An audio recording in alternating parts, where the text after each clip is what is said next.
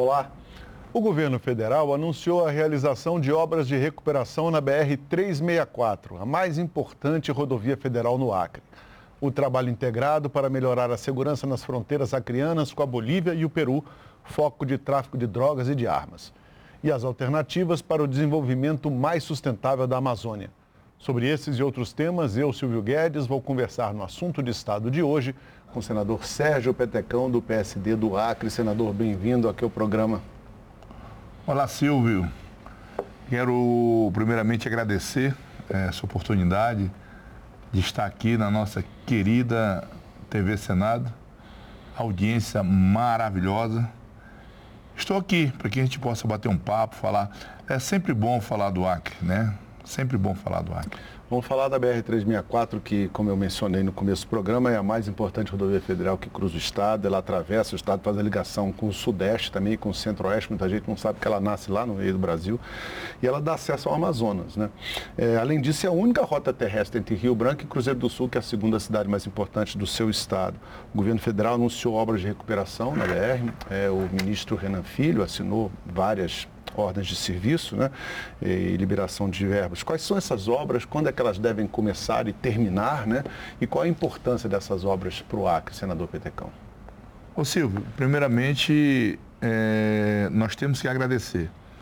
No governo passado, em julho, em junho do, do, do governo passado, do ano passado, né, nós tivemos a triste notícia que o governo federal não tinha recurso para investir na nossa BR-364.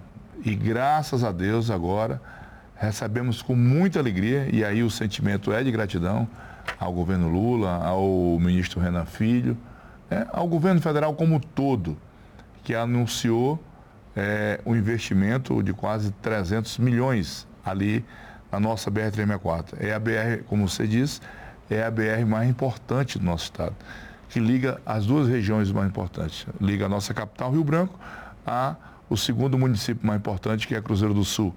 Que não só Cruzeiro do Sul, ele liga toda uma região, todo o que nós chamamos de Vale do Juruá, que tem como capital Cruzeiro do Sul. Aí vai Rodrigues Alves, vai Manso Lima, vai Taumaturgo, vai Porto Walter. Né? Então, essa BR, a BR-364, que nós, nós estávamos correndo risco dela fechar esse ano, que se não for feito nada nesse verão, nós corremos o risco da BR-364 fechar. Mas graças a Deus, o governo federal atendeu ao apelo da bancada, de toda a bancada federal, dos oito deputados federais, os três senadores, e vai fazer um grande investimento. Lógico, não resolve o problema. Isso é só um paliativo. O que o governo está fazendo é recuperar os pontos mais críticos né? mas é, se Deus quiser, nós vamos sensibilizar o presidente Lula. Ele assumiu um compromisso de fazer o lançamento dessas obras e eu, eu tenho dito para as pessoas né, que tem alguns, tem alguns é, colegas que dizem, olha, eu não pego na mão do Lula, eu pego na mão, eu pego no pé, eu pego na barba, eu pego onde o Lula quiser. Eu quero que o presidente Lula assuma um compromisso de recuperar a nossa BR-364. Nós não, no Acre, estado pobre como nosso, né, vivemos praticamente isolados lá no norte, né, nas fronteiras com o Peru e Bolívia, nós não podemos nos dar o luxo de fazer politicagem, né? Eu acho que agora é hora de unir forças, né? E dizer ao governo federal que nós precisamos muito dessa BR. Então, o meu sentimento é de gratidão é, ao governo federal. Como o senhor disse, são obras, de certo modo, paliativas, porque a BR precisa de realmente investir. São 600 quilômetros, né? 600 quilômetros, né? É. Vai ter tapa-buraco, melhoria de sinalização, Isso. essas coisas todas. Né? Recuperação. Né? E algumas pontes, né? Em estados, em, em estados é, difíceis. Agora, o governo é, fez um levantamento da situação da estrada, é, identificou os pontos mais críticos e vai estar trabalhando em dois trechos. É, eu diria que é alargada, se Deus quiser, para que nós possamos é, recuperar toda a nossa BR-364. Senador, além dessa, dessas obras na TNA4, com os recursos é, que foram é, viabilizados com a aprovação da PEC da transição e a lei orçamentária anual aqui pelo Congresso Nacional, o Ministério de Transportes vai ter quase, como o senhor mencionou no começo, 300 milhões de reais para uhum. aplicar em obras viárias no Acre. Né? É, tem também a construção do contorno rodoviário de Brasileia. Né? O anel viário, né? O anel viário. Ainda tem a construção, como o senhor mencionou, a ponte sobre o rio Juruá, que vai dar acesso a Rodrigues Alves. Alves. Né? E um prolongamento de ponte sobre o rio Tarauacá. Né? Todas certo. Essas obras também já estão sendo implementadas, já estão em trabalho de, de finalização? É que eu te falei, Silvio, nós temos, é, precisamos de muito, né? mas essas, essa eu diria que são as obras prioritárias. É, esse anel viário é, é na BR-317, é, que liga o Brasil ah, ao Pacífico. Né? É a saída que nós temos. E hoje é, a situação ali na região de Epitaciolândia e Brasileira é precária. Essa, essa, essa BR, pra você ter uma ideia, é, nós, é através dessa BR que nós acessamos o Peru e a Bolívia. Né? E lá atrás, quando foi construída essa BR, era, é, é, eu diria que era a salvação da, da região norte. Né? Criou-se expectativas, criou-se expectativas que construindo essa estrada, é, a, a, escoação dos produtos é, é, produzidos aí no Mato Grosso, no, no Goiás, tudo sairiam pelo Pacífico. Né? que é a BR-317. Mas sequer nós temos um anel viário, sequer nós temos uma ponte. E a ponte está em construção, o anel viário, que tira a BR ali do centro de Brasileira e para que possa ter um fluxo melhor né, de, de caminhões pesados e com certeza vai ajudar e ajudar muito. Então essa obra está em andamento, essa obra tava, estava praticamente parada e o governo federal mais uma vez nos ajudou para que nós pudéssemos dar sequência na construção desse anel viário. Temos também a situação, como você falou, da ponte lá em Tarauacá, que a cabeceira da ponte já é na BR-364, está é, numa situação difícil, caiu, né, desbarrancou e o governo federal vai recuperar. Então, hoje, eu diria a você que uma das obras mais importantes, mais importante também é a ponte de Rodrigues Alves, né, que é, hoje Rodrigues Alves, que essa é no Rio Juruá, é, é, encontra-se praticamente isolado. Né? Né? E essa, essa Era ponte, o único acesso. É, essa ponte, além de ser o único acesso, ela com certeza, com certeza, vai trazer dignidade para aquelas pessoas que tanto lutaram e lutam pela construção dessa ponte lá no município de Rodrigues Alves. Senador, o senhor aqui no, na casa, aqui no Senado, o senhor é presidente da Comissão de Segurança Pública. E agora no mês de maio, o senhor realizou um evento no Acre, levou inclusive o ministro da Justiça, Flávio Dino, ao Acre, para tratar, tratar sobre segurança nas fronteiras. A gente vai mostrar um infográfico aqui para as pessoas entenderem, quando a gente está falando de segurança nas fronteiras no Acre. O Acre é um estado que está ligado ao Peru e à Bolívia, a gente vê aqui o Peru, a gente vê aqui a Bolívia, e a área total são 152 mil quilômetros quadrados de fronteira. A faixa de fronteira, que é uma definição que o IBGE uhum. mostra dos municípios, aqui está em verde, toda essa área é chamada de faixa de fronteira. Só um pequeno trecho ali dos municípios que não estão na faixa de fronteira. É um estado totalmente fronteiriço, os 22 municípios estão dentro dessa faixa, e 16% dos municípios têm 100% da sua área em fronteira. Ou seja, a fronteira e o Acre são quase sinônimos, né, senador? Mas isso, além de benefícios, a proximidade com esses estados, como o senhor falou, e a possibilidade de termos melhoria no comércio com, com obras viárias, isso traz também muitos problemas. Foi isso foi discutido no seminário? O, o Silvio, é, também quero agradecer ao ministro é, da Justiça, Flávio Dino, que esteve lá com todos é, os seus é, secretários, não só do Ministério da Justiça, também como o Ministério da Defesa. Quando nós convidamos o ministro Flávio Dino, eu te confesso que foi um. Eu não, não acreditava que ele iria. Que é uma coisa você fazer uma agenda em Rio Branco. Né? O Flávio Dino ele foi lá na fronteira né, lá no município de Brasileia, que é para você ter uma ideia, o avião teve que pousar em território boliviano. É, porque não adianta você, você ficar aqui nos ar-condicionados, aqui, eu falei para o ministro, né, e todo mundo sabe, o mundo todo sabe que o Peru e a Bolívia são os maiores produtores de droga do mundo. Essa droga que entra no Brasil, ela entra pela nossa fronteira. Você está mostrando aqui, ó. É 100% praticamente de área fronteiriça. Isso aqui são rios, são igarapés, são floresta. Áreas de difícil, difícil acesso. É. Isso aqui, se, se o governo federal se o governo federal não estender a mão, porque por mais que o governo do estado tenha, tenha interesse em patrulhar, em fiscalizar, ele não tem estrutura.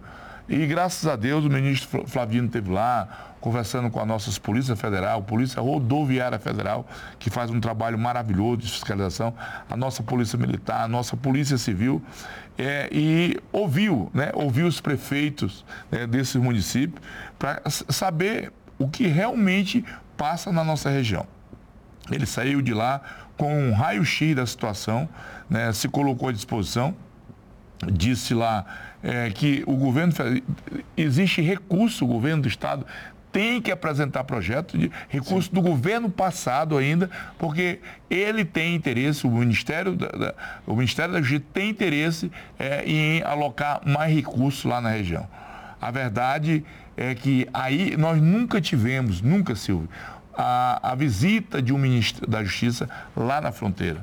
Né? Porque todo mundo fala em Amazônia. Né? Você vê que aqui em Brasília, você vai ali a, a, no Armazém do Ferreira, os caras, olha, sou a favor da preservação da Amazônia. É muito fácil você discutir a Amazônia aqui tomando um chopp gelado. Eu quero ver o cabo ir lá. Né? Porque preservar a Amazônia é muito importante. Mas nós temos que saber que ali na Amazônia vivem milhões de, de brasileiros né, em condições muito difíceis. E, e, é impossível você porque no momento que essas, é, é, essa população que mora na floresta, se ele não tivesse sendo assistido pelo governo do estado ou pelo governo federal, eles viram presa fácil desses traficantes. Né, que os caras passam aí. Pô, e eu tenho dito para as pessoas, e olha que eu não sou nenhum técnico, não. Não sou nenhum especialista. Mas é muito mais fácil combater a entrada de droga lá nas fronteiras do que combater nos morros do Rio de Janeiro. Que depois que entra, aí fica mais difícil. Você vê que aí essas facções se empoderam. É, hoje, hoje é, os números da violência nesse país são gritantes. E lá na nossa comissão, na Comissão de Segurança Pública do Senado, né, o debate é esse. Todo mundo está preocupado com segurança. Sim, mas como é que nós vamos conter essa violência? Enfrentar e eu acho que eu acho que esse enfrentamento na fronteira fica muito mais barato para o governo federal do que é, fazer o enfrentamento nas favelas do Rio de Janeiro ou aqui nos morros de São Paulo. Então é isso, Silvio. É o primeiro passo, então, é o controle da fronteira. Porque aí na fronteira, é, aí na fronteira, é, eu diria a você, que nós temos também o, o problema dos imigrantes. Aí é problema todos os dias, que aí nós temos a fronteira com o Peru, lá em Acer Brasil, é, em Apare, do outro lado é Peru, e temos em Brasilé e Epitaçolândia, que é com a Bolívia, que é com Birra do outro lado. Sul, né? é. Então, é, é preciso que o governo federal tenha a exata dimensão deste problema. O problema é grave, mas quando eu vejo um gesto desse do governo federal e mandar um ministro, né? Eu, lógico, se o, o ministro está ali, que é o presidente Lula autorizou quando o ministro vai ali na fronteira, eu entendo isso como um gesto de um governo que está preocupado com a nossa fronteira. É, o senhor mencionou, inclusive, que o Estado precisa desse socorro, porque o Estado não tem um Estado pobre, o Estado não tem condições de enfrentar todo esse, toda essa infiltração de drogas e armas, entre outras coisas, pela fronteira, uhum. sem o suporte do governo federal. A gente conta até que existe, já funciona há alguns anos no Estado, um grupo especial de fronteiras, de, de patrulhamento das fronteiras, o GFRON. Né? mas tem menos de 30 policiais. Né? E você vê o tamanho da fronteira, olha, né? você tem 22, você não consegue, 16 municípios. Aqui nós estamos, aqui, aqui nessa região aqui, nós estamos aqui em Brasileia. Cruzeiro do Sul está aqui do outro lado. É. Se você não dotar essas polícias de, de estrutura, sei lá, de helicópteros, aviões, é impossível. Eu, eu, eu, eu vou te contar aqui uma passagem, eu estava lá em Santa Rosa do Purus. Aí fiz uma visita lá, uma delegacia. Existia, hoje foi até desativado, da Polícia Federal, e conversava ali com os agentes e ele dizia, Petecão, aqui nós é, ficamos aqui, o traficante passa ali no rio, Rio Purus, ele passa com motor de 150. nós vamos atrás dele com motor de 25. A remo. a remo. A remo.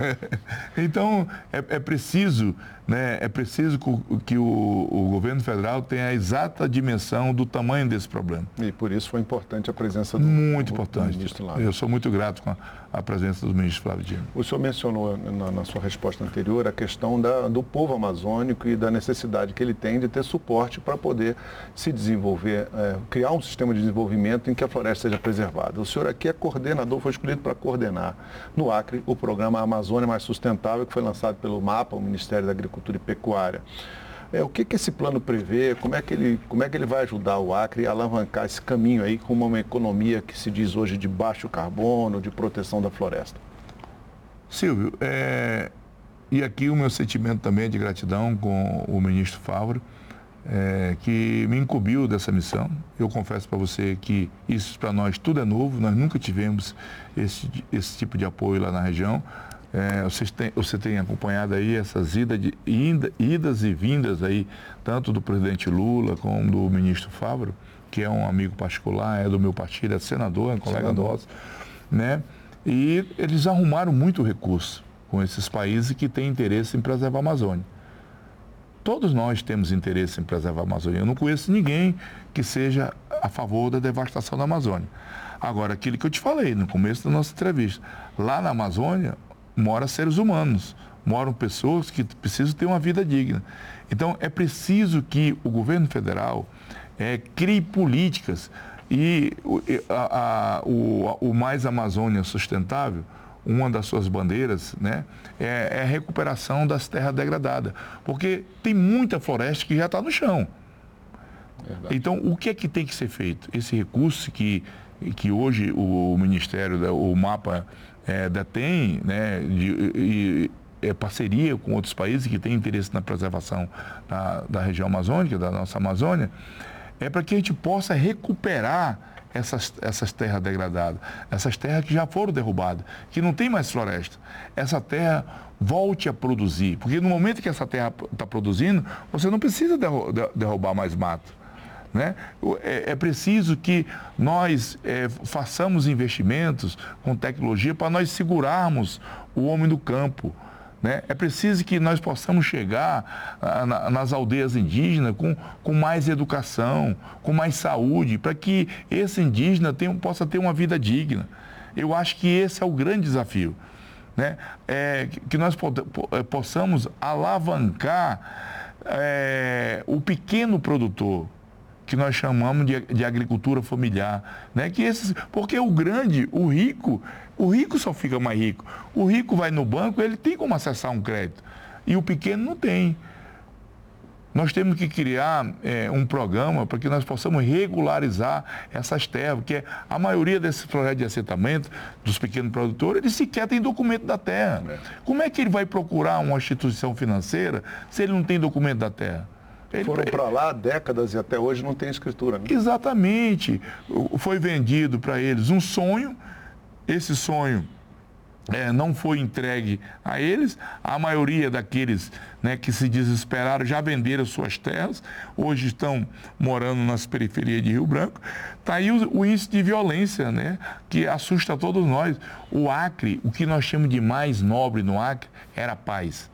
Era um estado pequeno, mas, ó, aqui no Acre é, a gente vive na paz. Hoje eu, eu não tenho esse número, mas eu tenho certeza que o, Acre né, é um dos, um dos estados mais violentos que nós temos nesse país. Por quê? Estamos numa área de fronteira, né? E é um estado pobre. Nós não temos geração de emprego. Então é preciso que o governo federal não é, não é privilégio. Né? Ninguém quer privilégio, a gente quer um tratamento diferenciado. O governo federal tem que entender se é verdade que nós temos que preservar a Amazônia, então ele que tem que criar as condições para que esse povo que vive lá na floresta possa preservar a nossa floresta. A gente pode até dar um exemplo para as pessoas aqui, que o, vou mostrar para eles aqui. O Acre tem um pioneirismo ambiental, inclusive. A gente vai mostrar aqui para as pessoas, dar um pause aqui. Conservação no Acre, 84% do seu território tem cobertura vegetal ainda. Né? E o, segundo o, o Código Florestal, tem que ser 80%. Está acima, inclusive, disso. 51% de áreas naturais protegidas no estado. Isso e o Acre tem é, o primeiro projeto que aconteceu no Brasil, projeto pioneiro que se chama de RED+, que é um projeto ambiental de captura de, de, de gás carbônico, né? Redução de emissões provenientes de desmatamento é, e, e desflorestamento. Esse programa no Acre tem a parceria com a Alemanha, 25 pessoas beneficiadas, 7,2 milhões de hectares de floresta, 175 milhões captados. Isso está completando 10 anos, completou 10 anos no final do ano passado hum. Acre, né, projeto. Então, esse tipo de experiência para o Estado, para resolver as questões do desenvolvimento sem derrubar floresta, oferecendo condições de emprego e renda para a população, é o caminho, senador? Olha, Silvio, e agora, né, nesse novo governo que, que, que, que temos aí é, comandando o país, é, a, a política é, mudou. Né? E, e, vários países, aqui você está falando da Alemanha, agora vários países também acreditam. Eu tive com, eu tive na, lá na COP, lá no Egito, e ouvi isso. O mundo todo pedindo para que o Brasil, é, para que o Brasil possa é, criar todos, todos e qualquer mecanismo possível para a preservação da Amazônia. A Amazônia, para nós, ela é importante, mas ela é importante para o mundo, o mundo todo, para o mundo certeza. todo. Agora, o que nós não podemos é sacrificar a população, porque todo mundo quer que preserve a Amazônia. Mas é preciso fazer isso. A Alemanha está fazendo a parte dela, investindo, botando um recurso aqui na, lá na região amazônica. E outros países agora acendo com a possibilidade né, de também fazer investimento na Amazônia. Agora, cabe a nós, nós, o governo federal, governo brasileiro, governos estaduais e governos municipais. Porque as pessoas moram nos municípios. É lá que as pessoas moram. Né? Que a gente se fala do governo federal, o governo federal ia fazer o aporte de recursos, mas as pessoas mora no município. Tem que chamar os prefeitos, tem que chamar os vereadores, né? É, as autoridades da região para discutir, chamar o Ministério Público, chamar o IBAMA, o CMBio, para que a gente possa fazer parcerias, mas tendo como prioridade o ser humano, o cidadão que mora na Amazônia. Essa é, essa é a nossa prioridade. Foi bom o senhor mencionar até dessa, da mobilização que tem que ser feita, inclusive, junto às prefeituras, que o senhor tem um trabalho muito municipalista. Eu sou um parlamentar municipalista. desde o início aqui do mandato, a gente testemunha disso. O senhor tem feito, inclusive, recentemente, visitas aos produtores rurais no Estado. Né? O senhor teve há poucos dias no município de Assis Brasil, que é na fronteira também com o Peru e a Bolívia, para onde o senhor destinou, por emendas ao orçamento, 6 milhões e meio de reais para obras de melhorias. Qual é o planejamento que a bancada do Acre está fazendo é, para destinação como prioridade de recursos para o ano que vem? Olha, Silvio, o parlamentar, ele é independente, né? Eu, às vezes, é, quando eu aloco um recurso lá em Santa Rosa do Cruz, é um município pequeno, minúsculo. Se você pensar é, em retorno político, em retorno por voto. Eu, eu levei um curso de nível superior para Santa Rosa do Purus. 90% da população é indígena. Você não pode pensar só no voto. Você, você tem que pensar que tem brasileiros ali que precisam de oportunidade. E se nós não prepararmos esse povo lá, eles não têm perspectiva nenhuma. Eu levei um curso de agronomia lá para Plasticast e Acrelândia. Aí o cara disse, pô, calma, isso não dá voto. Né? O pessoal da minha assessoria, a, a, a galera só pensa em voto. Olha, isso não dá voto. Tá, mas é uma região que tem, uma, que, que tem um setor produtivo importante. Então, nós temos que preparar essa juventude para que ele possa é, tocar os projetos lá da região. Entendeu? Então, eu tenho procurado alocar minhas emendas nos municípios. Né? Nada contra o Estado, mas eu sempre tenho dito, as pessoas moram é nos municípios. É, e tenho feito boas parcerias com os prefeitos do meu estado. E são poucos municípios, são só 22. Agora, tem município, né? eu, eu, vou, eu vou falar de Goiás. Eu acho que todos os municípios aqui, você, você tem acesso terrestre. Né? Lá no meu estado, você tem uma ideia, lá de Mané Urbana para Santa Rosa dos Purus, uma vez eu gastei 18 horas de voadeira. Imagina? De voadeira, que só ou vai de barco ou vai de avião. É, e o pobre não tem condição de andar de avião, ele vai ter que ir de barco. Quando precisa de um, de um socorro médico? Ah, se você não tiver, se o governo do estado, o governo do município não estender a mão, a pessoa morre. Se tiver dependendo de uma emergência. Infelizmente, essa é a nossa realidade. É, e essa realidade do interior do Amazonas que o senhor mencionou que é, é importante. Eu estou falando do Acre, que com certeza não é diferente no estado do Amazonas. Verdade. É a Amazônia toda. Senador, vamos falar de um outro assunto aqui, que são os órfãos do feminicídio, um, um, uma tragédia brasileira, na verdade. Né? O senhor é autor de um projeto para dar mais atenção e proteção a essas crianças e esses adolescentes. O que vai mudar a vida dessas pessoas caso o seu projeto seja aprovado? Na verdade, esse nosso projeto foi uma parceria com o Ministério Público lá do meu estado. Né? Nós, é, quando a doutora, a doutora Patrícia Rego, ela faz um trabalho maravilhoso né? nessa área, e numa oportunidade, conversando com ela, ela, ela, ela me chamou a atenção para isso. Porque o, a, o problema é o seguinte, é, acontece um feminicídio, na maioria das vezes, né, o, o, o pai vai preso. A pena é muito dura. Né? E tem que ser. Né? Tem que ser. Mas e quem vai cuidar dessas crianças? Desestrutura o lar, a pessoa. Acaba com tudo. É. Acaba com tudo. Então, o nosso projeto, ele visa exatamente isso, que o governo crie uma bolsa. O nome, o governo vai dar o nome que quiser, mas para que essas crianças possam ter uma vida digna. Na maioria das vezes, o, o pai é, mata a mãe e, e, ele se mata também. Nós temos vários é, casos né, desse jeito. Então, essa é, é, o, o objetivo do projeto é dar uma atenção para esses órfãos. Né? Essas crianças que ficam, às vezes, é, tem que ir para casa de familiares e aí a situação é, complica mais ainda, né? que são pessoas simples, pessoas pobres, na maioria das vezes. Então, o objetivo do projeto é que essas crianças que venham a perder o pai ou a mãe, né? às vezes o pai e a mãe, é, possa ter um amparo por, por parte do governo. Senador Pitecon, muito obrigado por sua presença aqui no programa. Eu que agradeço, Silvio, essa oportunidade parabenizar aí a nossa querida TV Senado. Sou fã da TV Senado, tem uma audiência maravilhosa lá no meu estado. E é, falar do, do nosso trabalho, você me conhece, já estamos aqui no nosso segundo mandato. Né? Falar do meu estado sempre para mim é, uma, é, é, é motivo de muito prazer. Então, Fico muito feliz e muito grato. Agradeço muito a sua presença e agradeço também a quem nos acompanha até agora. Esta é a versão em podcast do Assunto de Estado, um programa da TV Senado também disponível em vídeo no nosso canal no YouTube ou no site senado.leg.br/tv. Se você prefere assistir pela televisão, é toda segunda-feira às 8 da noite. Até o próximo episódio.